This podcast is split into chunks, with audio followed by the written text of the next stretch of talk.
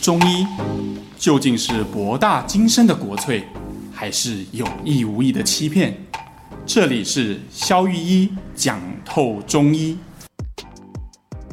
Hello，大家好，我是肖玉医。Hello，大家好，我是尚。今天呢，要来跟小雨聊一个主题，是关于可能食欲不振，比如说最近可能压力太大，或是不知道为什么莫名的，就是看到食物不不想吃的这个状态。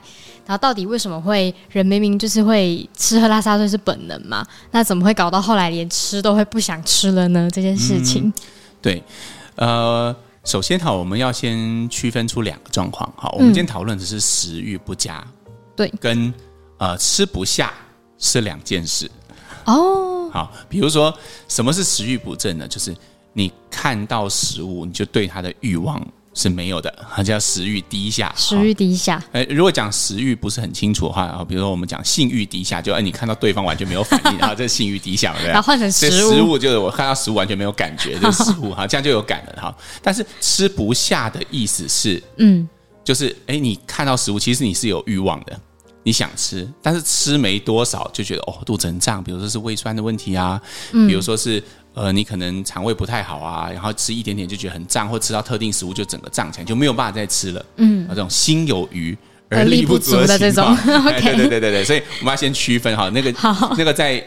另外那个领域就在性功能低下，哈，对，所以我们今天讲的是欲望的缺乏啊。如果你对功能低下有有有兴趣的话，就欢迎敲碗，我们再另外开一集。我们先把范畴划清。我们今天谈就是欲望的低下。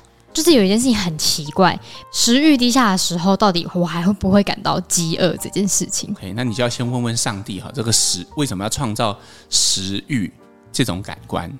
同样，我们对照一下刚刚那个另外那个范畴，就人为什么要有性欲？很简单嘛，如果上帝在人的这个啊呃，呃，在这个机器里面，或在这个运作，在这个生物里面，没有创造性欲这个东西，可能我们今天都不存在，不会在那边录 podcast，没有办法繁衍后代。哎，对啊，你就不会有这个，嗯、因为很耗能，其实很累。但是如果没有让你有一些满足感的话，懂的人都懂，对对，懂的人都懂哈。因为我们这个节目是儿儿童。而且他他们这是健康的，哦，这是健康的，对对对 OK OK，这个健康课也会教，好好？没有问题。好，那食物也是一样，如果我们没有食欲会怎么样？我们就不会吃东西。哦，就会你看吃东西要花钱，要花时间，对，然后要花精力，还要花肌肉，对。然后可是你看哦，你去一个卖场里面，那个生意最好的楼层啊，嗯，通常就是吃的美食街，对，那个二楼精品都空的，但是美食街永远都是满的，对耶，哎，只要开餐厅就是。呃，就是永远不会倒的生意。嗯，对，为什么呢？因为吃就是人类获在这个世界上获取能量的一种方式。哦，等于是说吃是让你可以有动，就是可以获取。对啊，我们要存活就必须要获取能量嘛。嗯，那人类获取能量的方式其实就是吃。我们又不是植物，站在那边晒太阳就可以行光合作用，我们就什么都不用做。那换句话说，是不是是不是说，如果我今天连那个想要获取动力的这个欲望都没了，那到底是身体是怎么了？对，所以我们现在就是在探讨为什么我们会连最基本的获取能量的这个欲望都会变少。哈，嗯，第一，有可能是你这台机器本身就不需要这么多能量。嗯，我们在临床上哈有注意到，呃呃，一群患者，他其实就是属于呃能量的运作很低下的。嗯，比如说今天一台跑得很快的跑车。它消耗的汽油量，或者是现在流行电动车，它用的电池可能功率就要很高。嗯，嗯，可是如果是一台呃三轮车，它可能需要的能量就很少。哦，所以其实你需要多少能量，就取决于你有多少的消耗。哦，等于是说，反正就是我就是现在小小的脚踏车好了，嗯，我就吃一点点就够了。对，那消耗的太慢的人，其实他就不太需要很多的能量。哦，那这个。在我们中医里面，它就是比较偏向阳虚的体质，电池虚。我们之前在呃辨别阴阳的那一集，我们有提过嘛？中医把基本的物质分成两种，阳是属于看不到的，像这种运作的快慢就看不到啊。对，所以它其实就是一种阳虚。嗯，好，那呃这种阳虚的病人会有什么表征呢？比如说他消化食物的效率很差。因为它运作的很慢嘛，嗯，所以这些患者常常啊，他的一天都是从，呃，一早上起来就拉肚子开始。哦，有些对，像那种吃饱后就拉，也是属于这种阳虚？哦，不是不是，是属于一早上起来就，要一早起来，对对对对。然后他在拉的过程中，就是那个拉出来的东西里面，他会经常看到食物的残渣。昨昨晚的那些，对对，明天见，不就是像玉米啊啊，这个呃叶菜类啊，金针菇啊，金针菇啊，各种有的没有的东西。嗯，那这个代表什么？就是它锅子的火力极度的衰弱，所以食物竟然穿过你的整个胃和肠胃道，你的胃酸分泌没有办法足以让这些食物腐熟，然后你的肠道的肠液没有办法好好消化这些物体，它就直接像穿过你的肠道一样，就一根玉米。啊，一粒玉米就投过一根水管之后还是玉米，玉米而且把这根水管根本没有对玉米做些什么嘛。嗯，对。好，那这些是我刚刚属于讲的阳气比较低下的患者。嗯，所以临床上哈，如果我们遇到这一型的患者，重要的不是说呃加什么开脾胃的药啊，什么消导的药，那都不重要。重要事情是先把他的锅子的火力要加温一点，想办法让这根水管做点事情。哦，才不会说他吃了一堆补，反正还是会照样拉出来。对，所以我们其实就是要以温阳为主要的手段，嗯啊，这是一种啊。那第二种常见的其实就是，比如说偏向呃气质。气质是什么意思？气质的意思就是说，你这个机器啊，它不是因为像我们刚刚讲的，可能电池和动能很低下，嗯，以至于它转的很慢，所以它不需要新的补给品，嗯，它是因为。中间可能假设我们假设我们的身体是有很多齿轮构成的机器，好了，可能中间有个齿轮它被东西塞住了，卡住了，但是机器就不转了。哦，好了，故障型。对，那不故障了，不转了，但它也没有办法再收纳新的东西进来，因为它整个生产线就停了嘛，那个地方就卡住了。所以这个时候最重要的是做障碍的排除。障碍的排除，通气嘛？对。比如说，看是什么东西塞住。如果是气塞住，我们就来通气啊；如果是痰湿塞住，我们就来化痰哦。啊，那如果是湿气塞住，我们就来利湿。嗯，反正首先要先辨别哪里塞住，就跟修东西一样嘛。嗯，你要修一个车车，这个车车里面，这边都讲车车，因为 带我 侄子玩车车。哦，我想说他怎么回事？对，车车里面不知道，哎，他可能。就他们小男孩喜欢玩一种回力车嘛，就是往后拉了以后往前跑，就往前跑。啊，每一台车其实功能都一模一样，但是它会长不一样嘛，就警车、消防车什么，他们就觉得每一台车都不一样。小朋友就是这么好唬。对，好，然后可是有些车车奇怪，怎么往后拉之后它不会往前弹？哎，显然里面就塞住了嘛，对可能是卡到什么小石头啊什么。那首先你要先辨别出哪一个轮子嗯的问题，然后再来它里面到底卡了什么东西啊？可能是。你可能吃了洋芋片掉在地上，就洋芋片被卷进去，它就不会动，它就不会动。那我们就是要把洋芋片拉出来。嗯嗯。那人身上也是一样，它可能是肠胃卡住啦，可能是肝气塞住啊，可能是有各种状况。嗯、所以这时候我们就会用一些疏肝啊、啊化痰湿啊、健脾啊各种手段去处理这中间的故障。我刚刚听到“疏肝”这两个词，我就突然想到说，之前聊那个情绪啊，所以是不是？像那种情绪比较有压力大的人，比较容易气滞，因为肝气不是跟情绪有关吗？哦，对，没有错。人哈之所以跟那些车车哈不一样的地方，就在于车车只会被实际的东西卡住。可是我们人有时候会被情绪卡住。哦，对对对。如果你觉得这句话很玄妙，其实一点都不玄妙哈。今天早上你起来的时候，你真的很甘愿去上班吗？那卡住你的是什么呢？哈，铁定不是什么实际的东西嘛，是情绪嘛。哈，对。所以我们人确实有时候是会被情绪卡住的啦。哈、嗯，那呃，临床上的观察确实就像上讲的，如果肝气不舒的人，有一大部分不是所有哈，嗯，有一大部分其实都和情绪和压力有关。嗯，我不晓得你有没有。有一种体验哈，就是我们在很紧张的时候，其实吃不太下东西。会，我会这样子。嗯，比如说，呃，可能像我自己，我就觉得，如果因为我有一餐，我自己的这个时间表是这样嘛，我可能长到十一点看到晚上八点。对。那我中间只会吃一餐，通常会在两点半左右。好，那那一餐通常我都那个。楼下的助理都知道，其实我都不会点很多，然后甚至我会把饭全部都去掉，是有点食之无味的感觉。呃，除了这样，我如果吃多，我就会觉得很胀哦。可是其实我平常是食欲很好的人，嗯，但是在上班的过程中，如果我吃跟平常出去放假的时候吃同样多的食物，我整个下午就会觉得头很昏，然后很胀，然后肚子很胀，然后坐在那边就觉得一直觉得肚子很胀，这样。所以是因为后面要看着有点压力。对，我觉得是这些压力或者是这些情绪，会让我的肠胃呢蠕动的情况会比平常来的不好。这就是我们讲的情绪所造成的气滞。嗯嗯，这个东西很妙哈。这个在现代医学，你如果拿呃胃镜或者是肠镜，你没有办法观察到你的肠胃有什么问题。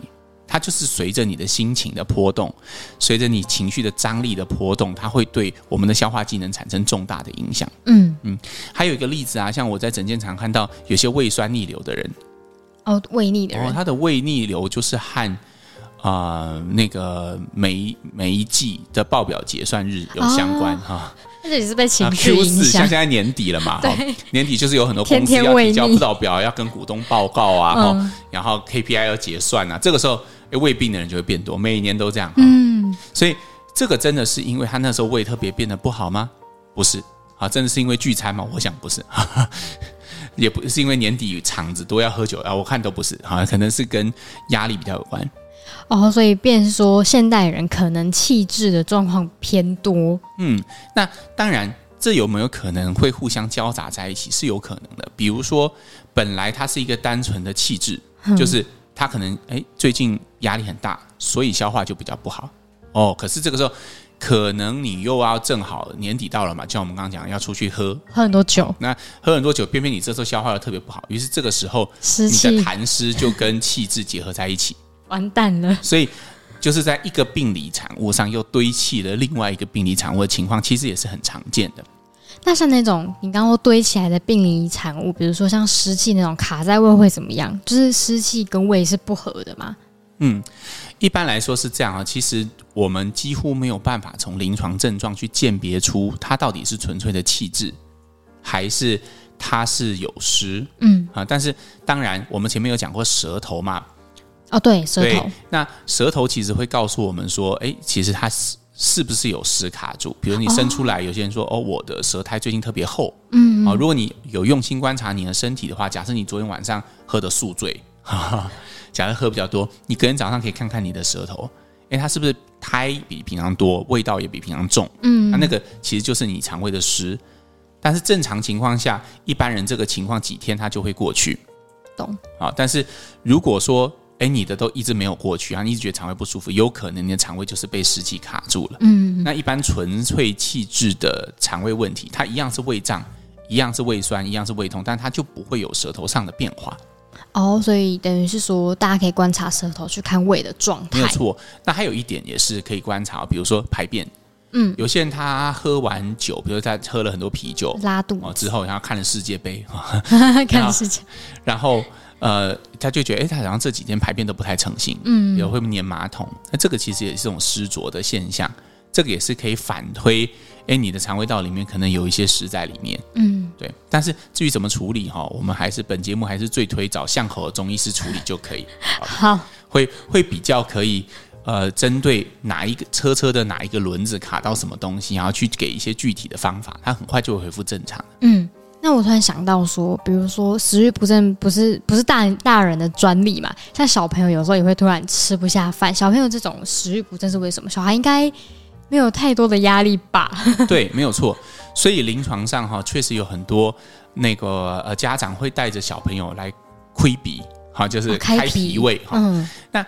开脾胃为什么叫开脾？胃？其实小朋友的就我们从之前有谈过哈，小朋友的身体相对来说比较单纯，嗯，所以他们确实比较，他们也不会喝啤酒，对，不会不，也没有工作压力，也没有 KPI 哈，有来有考试，有考试压力了，嗯，对，但是那个压力应该就是对于成人来说其实也还好，是他们没有生存的压力哈。哦，对，好，那如果是这样，小朋友大部分其实就是来源于一些呃，比如说像。可能啦哈，可能吃的食食物所造成一些湿气的组织，或者小朋友有时候他们的食物是要么就不吃东西，然后要要么就吃很多，嗯对，然后那吃很多的时候就容易塞住，所以大部分用一些消导的东西就可以了。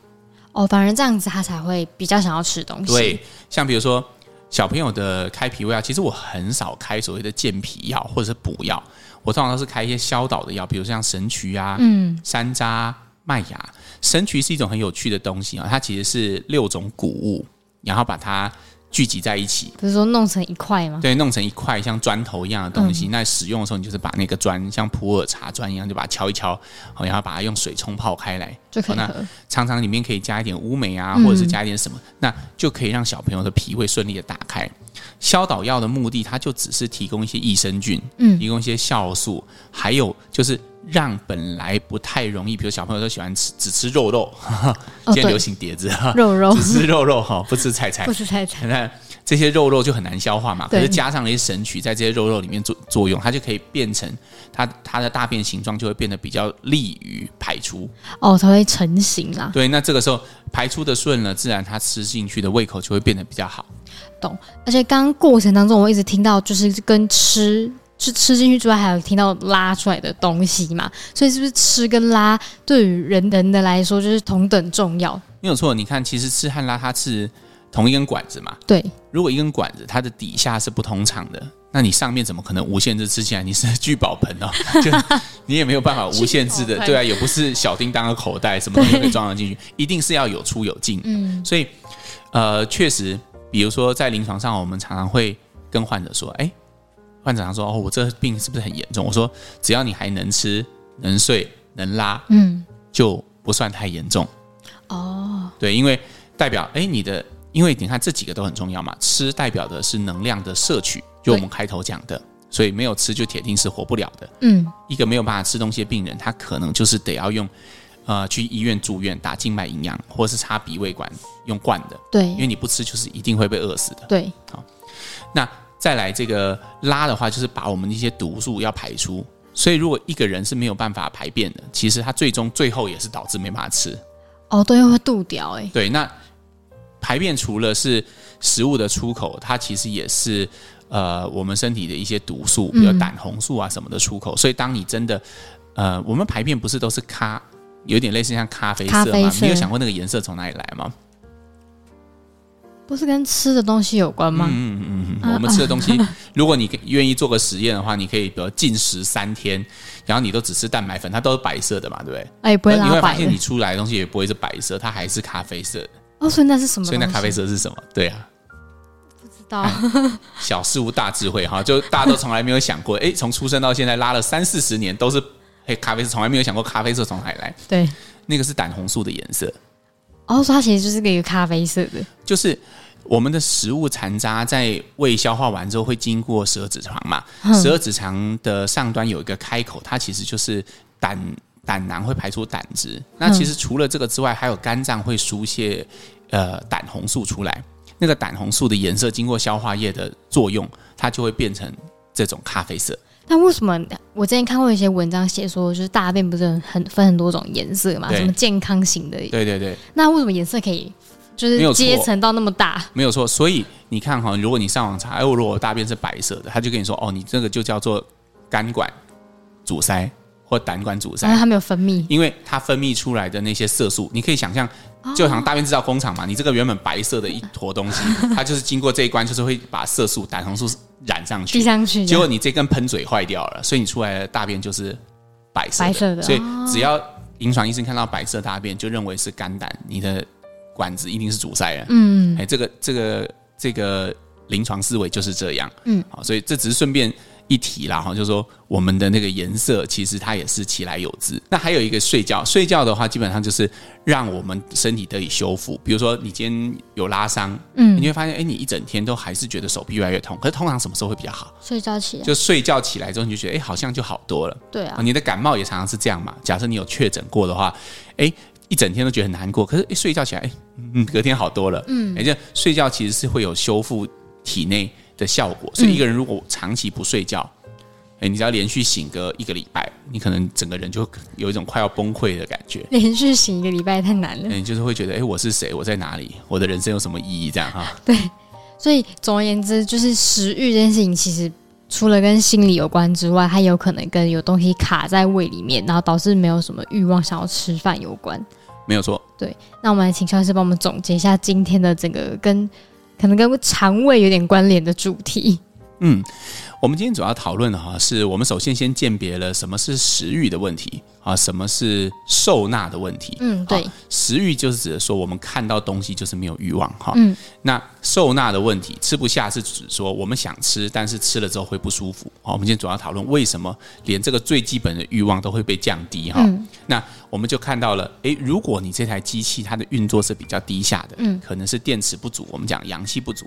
好，可能是中间的过程，这个运转过程中可能有塞住，嗯，不管是气塞住啦、痰塞住啦、湿气塞住啦，任何东西塞住，都会造成这台车车哈，肠胃这台车车是没有办法转动的。对，那最后我们谈到人之所以和机车车不一样的地方，就在于我们除了会被有形的东西塞住，我们可能也会被一些无形的情绪塞住。对。好，就是我们觉得情绪起伏比较大，张力比较强的时候，我们就会吃不下东西，肠胃的运动就会减慢，肠胃分泌的酵素就会变差。没错，我们还加码了为什么排便会是咖啡色的这个冷知识啊！所以这样听众可以了解，知道说哦，原来自己食欲不佳的时候，可能有这么多的因素让你有这样子的状况产生。然后刚刚呢，肖律师后面谈到情绪嘛，我们就马上来回答我们本周的留言。好，第一则留言呢，我就要先把有个听众呢有回应我们第九十二集纠结，我们不不是有号召大家来留言吗？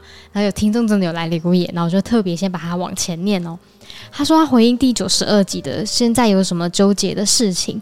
然后他纠结的是啊，他的朋友一直叫他不要有负面的情绪。但他其实他已经不是像以前那样子，就是抱怨的，就是抱怨负面的事情。他只是在接受及允许自己拥有负面的情绪。等时间走走过去呢，其实负面情绪自己就会烟消云散。然后他说他自己曾是一个乐观主义者，然后却在婚后渐渐成了悲观主义者。最严重的状态是听不懂、看不懂人家在说什么，然后只懂直接的语句，例如现在要做什么，或者现在还不能做什么的这一种。然后身体状况就也不好，然后西医检查没什么问题，还被医师说我不想去想，我不要再去想哪里不舒服就没事了这样子。然后中医也看了很多间，然后每个医师都说他的状态很复杂。然后就这样过了十六年，然后直到他接触了吴若权跟萨提尔的接受情绪相关概念后呢，他终于慢慢的找回了原本那个乐观的自己。那现在的他虽然还是会有坏情绪，但他已经学会站在旁观者的角度去关怀自己的坏情绪了。只是朋友们不明白，所以想要问萧医师，你觉得怎么样可以告诉朋友接纳情绪的这个观念呢？谢谢。嗯，我们分开两两两个两两件事哈。第一个是我觉得恭喜你啦，就是你可以看到你自己，呃。学习接纳自己的负面情情绪，啊，或者是学习接纳自己的阴暗面、阴影、脆弱，不管你怎么表述它，嗯，我觉得这都是一个很重要的功课啦。因为我认为，呃，一个真正乐观的人，他一定是源于对呃最坏的事情有打算，对，有想过，嗯，不然其实那种乐观不是真的，那只是一种自我欺骗，嗯，对啊，所以其实我我本。本身也不是很赞成说，呃，我们要随时都保持的很正面，哦，很乐观，哈，很积极，哈，很阳光。我觉得那个其实是一种某种程度上是一种欺骗啊。对，我不晓得这位听众有没有看过《脑筋急转弯》，很好看诶，对对对，极度推荐。就是，哎，我不要在那边暴雷了，反正就是如果没有看过，可以去看一下。它里面就是讲了，哎，我们小时候我们的情绪其实就是都是偏正面的，对，负面大概就只有哭，因为我们。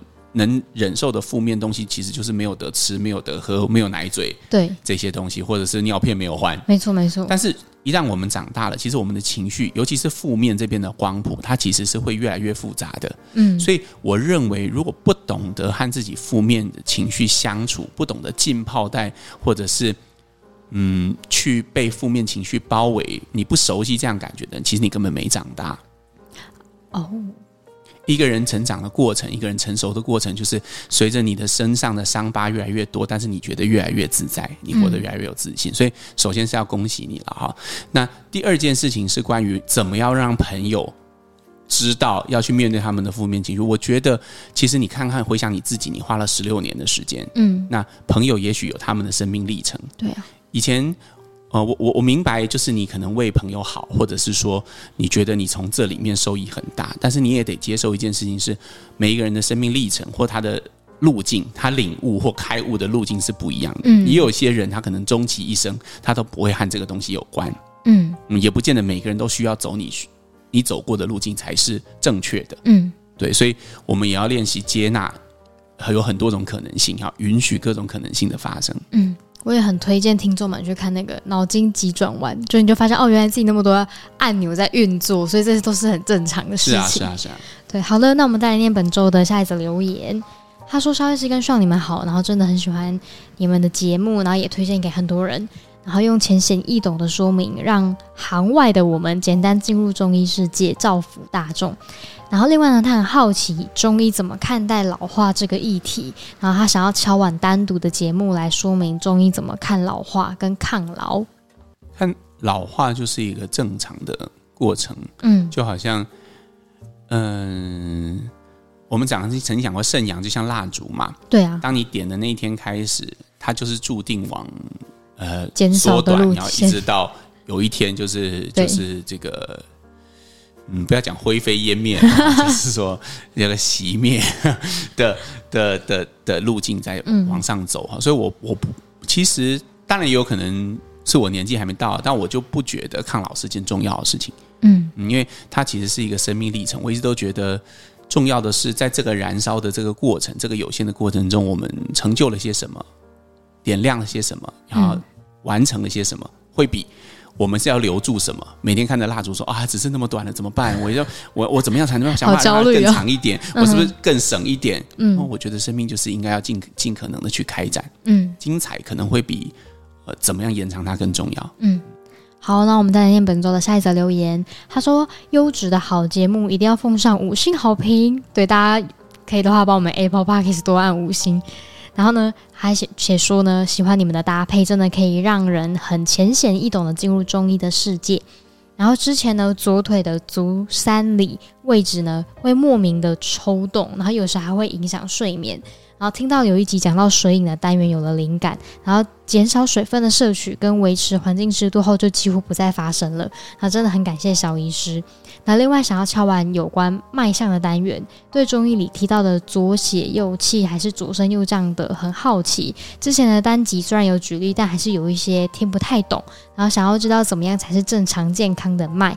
然后例如呢，他是一个三十多岁左右的男性，然后左脉呢都比右脉还要有力哦。然后左边通常是细弦脉，然后弱弱的，而且肩颈有时候。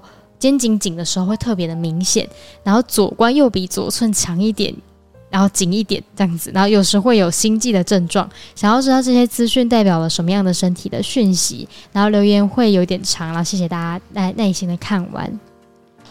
我觉得这是其实算是蛮复杂的 临床问题的哈。嗯，呃，因为我觉得如果你会这样去描述你的脉，代表你要么对中医很有涉猎，要么你可能是呃同行啦。嗯。给你，嗯、呃，我觉得，呃，你可以去想几个方向啦。我觉得从你行文的，呃，呃，那个那个方式来看哈，我觉得你是一个，嗯，细腻但框架很多的人，然后就是哦，就会去想很多应该跟不应该，然后也会去纠结你脉象里面所代表的意思，所以，嗯。